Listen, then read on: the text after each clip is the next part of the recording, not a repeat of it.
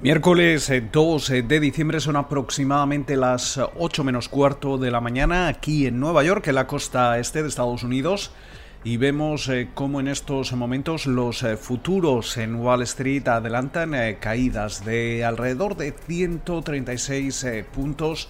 En el caso del Dow Jones, el Standard Poor's 500 y el Nasdaq compuesto operando con caídas de alrededor del 0,3%. También vemos cómo se cotiza a la baja el eh, barril de West Texas Intermediate se transa en los 44,38 eh, dólares el barril, mientras eh, que esa rentabilidad del bono americano a 10 años cae ligeramente hasta el 0,91%. Muchas referencias para comenzar la sesión, quizás una, una de las más importantes es la aprobación por parte de, Reino Unido de esa vacuna contra eh, el COVID-19 de Pfizer y BioNTech eh, con su distribución comenzando tan pronto como la próxima semana. Precisamente aquí en Estados Unidos, eh, un panel de la CDC ya avisaba que serán los trabajadores en el área de salud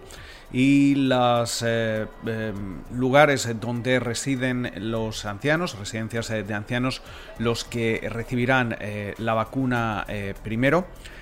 tenemos que recordar que los reguladores aquí en Estados Unidos en estos momentos han recibido peticiones para esa aprobación de emergencia por parte de Pfizer y BioNTech y también por parte de Moderna. Eh, además, eh, también hemos eh, conocido cómo Merck ha, vendido parte de su buena parte de su participación en Moderna en una jornada en la que también tenemos resaca de operaciones corporativas finalmente después eh, de muchos eh, rumores ya adelantados eh, por el Wall Street Journal. Finalmente, ayer al cierre del mercado conocíamos como Salesforce finalmente va a adquirir Slack por 27.700 millones de dólares.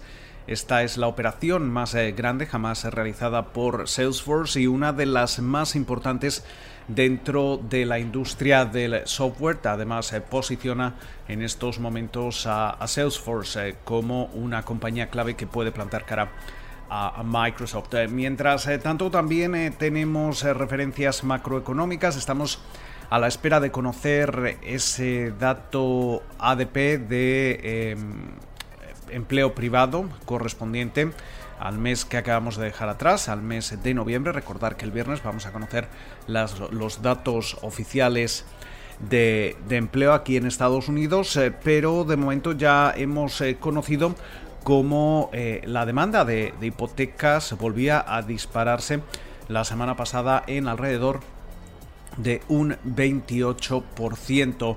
Eh, también durante la jornada vamos a tener que, estar atentos eh, de nuevo al presidente de la Reserva Federal, a Jerome Powell que comparece de nuevo, esta vez ante el Comité de Servicios eh, Financieros de la Cámara de Representantes. más allá, también vamos a, estar pendientes de las declaraciones de, de otros presidentes regionales de la Reserva Federal, como es el caso eh, de John Williams, el presidente de la Reserva Federal de Nueva York, también de Patrick Harker, Randall Coles, también hablará eh, esta mañana eh, apuntando sobre todo a la regulación financiera.